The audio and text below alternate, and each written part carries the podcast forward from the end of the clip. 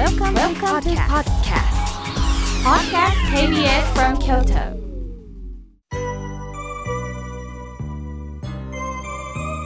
さあここからはたくさんのメッセージをいただきましたので順に紹介させていただきますまずはじめに中野さんありがとうございます妙慶さん私は妙慶さんの日替わり法話でも妙慶さんに癒されておりますありがとうございます妙慶さんは実家のお寺の方で法話会を、えー、お兄様住職さんがなさってて妙慶さんも月に1回九州まで行かれてるんですね。妙慶さん、これからのお寺作りについて日帰り法話で質問を投げかけていましたが、私は遠方なのでなかなか実家のサイレン寺に行けないんですが、オンラインで参加できないでしょうか？ご検討いただきたいなと思います。とのことです。本当ですね。これからの時代は本当それも必要ですよね。あの貴重なメッセージをありがとうございます。早速、あの住職と話し合ってみます。中野さん、ありがとうございます。さあ、続いての方です。妙慶さん、スタッフの皆さん、おはようございます。いつも、ああ、うー、なるほど、と勉強させていただいております。私は、がんを2回も経験をして心配を周りにかけたこともある。またその中イライラしたこともあります。人から良いことも悪いことも言われて本当に私自身しんどかったんですがしかし病気になっていろんな人を知ったおかげで今の私があると思っています。彦根の智子。ああ、彦根の智子さん、深いですね。普通だったらね、病気になって本当に投げやりになるでしょう。そんな時にきつい言葉を言われたりしたら、本当に落ち込んでいくと思うんですけど、すべてを学びに、すべてをエネルギーに変えられようとする智子さんのおしそのお姿に私も胸を打たれました。不思議ですよね。こんな気持ちになるっていうのは一瞬でできるわけではありません。時間がかかるんです。時間をかけながらなんですよね。ともこさん、ありがとうございます。さあ、続いての方です。ひろりんさん、ありがとうございます。妙慶さん、以前、おにぎりの話をしてくださいました。ありがとうございます。本当に良かったです。とのことです。いつもそう言っていただいてありがとうございます。さあ、続いての方です。ジョージさん、ありがとうございます。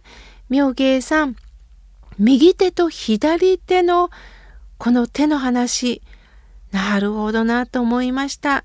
失敗するのもできない私もこの両手で包んでぼちぼちと生きていく一歩を進めていこうと思いますとのことです。本当そうなんですよね。なんか私は右手で頑張ってるではなくって左手にも支えてもらっている全てに私たちは支えてもらってるんですよね。さあ続いての方です。あられさんありがとうございます。妙慶さんラジオから優しいお声に励まされております。妙慶さん、以前、長浜別院でご法話があると聞いて、番組を聞いてたところ、定員オーバーで締め切られたと聞きました。お寺さんだったから締め切りになったんですか？ああ、後悔しています。行きたかったです。とのことです。はい。申し訳ございません。私もね、締め切りがあるということは知らずに、あの、どんどんと問い合わせの電話があったもので、やはりまだまだ密になれないということで、えー、妙慶さん、すいません。一度締め切ってください。これ以上お入れすることができなくなりましたと連絡をいただいたんですね。それで、あの、先日長浜で法話会あったんですが、縁側の方であの声だけ聞いていただきました。皆さんには大変ご迷惑をおかけしました。またこれからもねあの法話会ありますのでご案内させていただきます。さあ続いての方です。安代さんありがとうございます。妙慶さんの方はいつも楽しみにさせていただいています。母が塩の入った、えーまた梅干しの入ったおにぎりを、えー、作ってくれてたのが懐かしいですとのことです。特に親のおにぎりの味って忘れられないですよね。丸、三角、なんかいびつな形、いろんな思い出がありますよね。あの、私はね、お弁当箱に入りやすいようにということで、卵型のね、あの、おにぎりをよく作っていただいていました。今でもその味がね、忘れられません。ありがとうございます。さあ、続いての方です。コアラさん、ありがとうございます。初めてメッセージを送らせていただきます。私は46歳シングルマザーです。長い間お付き合いしていた方と音信不通になりました。体調を崩されていないかととっても不安です。将来約束していただけにどうしたらいいでしょうかとのことです。突然連絡が途絶えたんですね。それはもう不安ですよね。携帯にもつながらないんですかね。何かこうメッセージを送る方はないでしょうか。または、あのー、本当にこう、小原さんがもしも待てるんであれば、連絡を待つしかないと思っています。きっと今、彼は連絡ができない、する気になれない、辛い状況なのだと思います。あの、余計なね、あの、想像せずに、もしも待てるものなら待ってみてください。そしてふと、あの方法で連絡できるかなっていうのがあれば今の時代ですね SNS とかで連絡できるものならしてみてください。小原さん、えー、念じております。さあ続いての方です。南のワッペンさんいつもありがとうございます。妙慶さんお元気ですか？手作り市に行きますとのことです。あもう本当にアクティブな方ですよね。いつもいろんな方のお世話をなさっております。さあ、続いての方です。おはがきをいただきました。れいこさん、ありがとうございます。妙慶さん、毎週土曜日の8時、勉強の一つとして聞かせていただいております。私は、ちっちゃい時から早くに親を亡くしたものですから、おばあさんに育てられました。その時の法話に興味があり、今こうして妙慶さんのラジオで救われています。自力本願、他力本願という言葉、これは解釈が宗派によって違うんでしょうかとのことです。はい、あの、他力本願と言います。自力本願とは言わないんですね。なぜなら本願とつくのは他力なんです。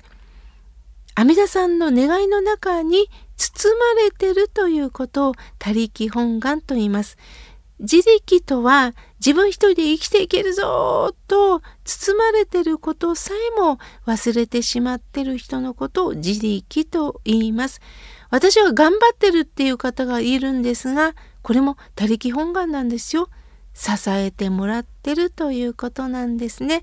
これは、あの、親鸞上人が教えてくださった新宗の教えの中にね、あの、ありますので、あの、もしも、お寺さんに行かれて他力本願の言葉を聞かれた時には、ああ、新宗の教えなんだなということをね、知っていただけたらと思います。ありがとうございます。さあ、続いての方です。ラジオネームが書かれてませんので、下のお名前を書かせ、言わせてもらいます。かよさん、ありがとうございます。妙慶さん、いつもありがとうございます。妙慶さんの優しい、うっとりする声を聞かせていただき、心が落ち着き、優しくなるようです。人生の勉強をさせていただいております。私は朝と夕方のおやつタイムは井村屋さんの小豆バーです。妙慶様、スタッフの皆さん、これから暑くなりますが、体には気をつけてくださいね、とのことです。もうこれから暑くなると、小豆バーが本当当に美味しいですよね。あの、一つだけは本当に足りないです。私もお掃除が終わった後、またお風呂から上がった後、これがもう楽しみなんですよ。今ね、スーパーに行くとね、もう奥の方を手を出さないと取れないぐらい売れてますよね。ありがとうございます。さあ、続いての方です。えー、さなえさん、ありがとうございます。みょうけいさん、おはようございます。毎週土曜日、通勤途中で聞いております。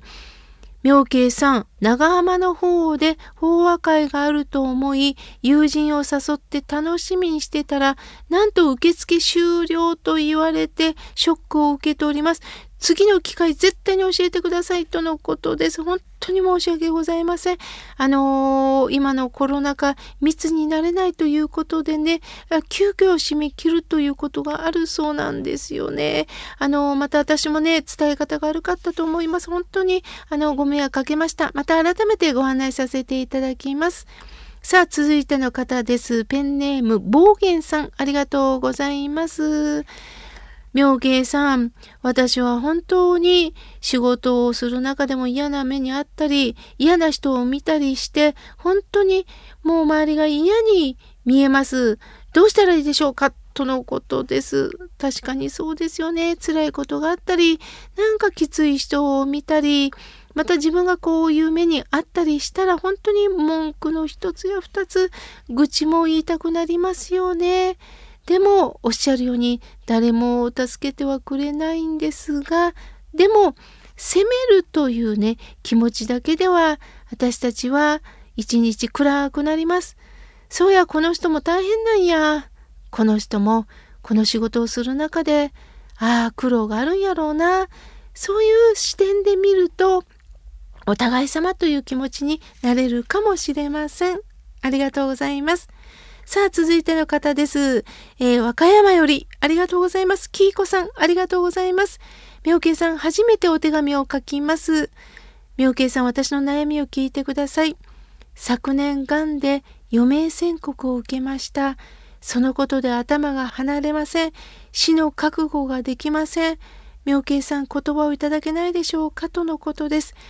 私はキーコさんからお手紙をいただいて、まさに今日の法話がテーマだなと思ってます。ご縁だなと思ってます。この苦しみはキーコさんしかわからないでしょう。そこで私なりにお伝えできることは、まず一日を大切に生きてほしいんです。今日のことよりも先のこと、5年先、10年先生きてるだろうかと遠くを考えるんですが、まず今日生きてることに感謝しませんか？そして夜になると、お疲れ様と心臓さんや足の裏さんやいろんなところに自分の体にお疲れ様って声をかけていきませんか？一日一日を大切に生きた方が必ず私はね免疫を上げてくれてそして生きていけると思ってます。またね、もう一つは私師匠に教えてもらったんですが、人間は生まれた時から余命宣告を受けてるんや。小老病死。とは言えないけどみんな余命宣告を受けてるんやっていうことを師匠から言われました。どうか不安だと思いますけれどもどうか合唱しながらほっと笑えることも考えながら生きてほしいなと思います。まだまだたくさんのメッセージをいただきましたが来週紹介させていただきます。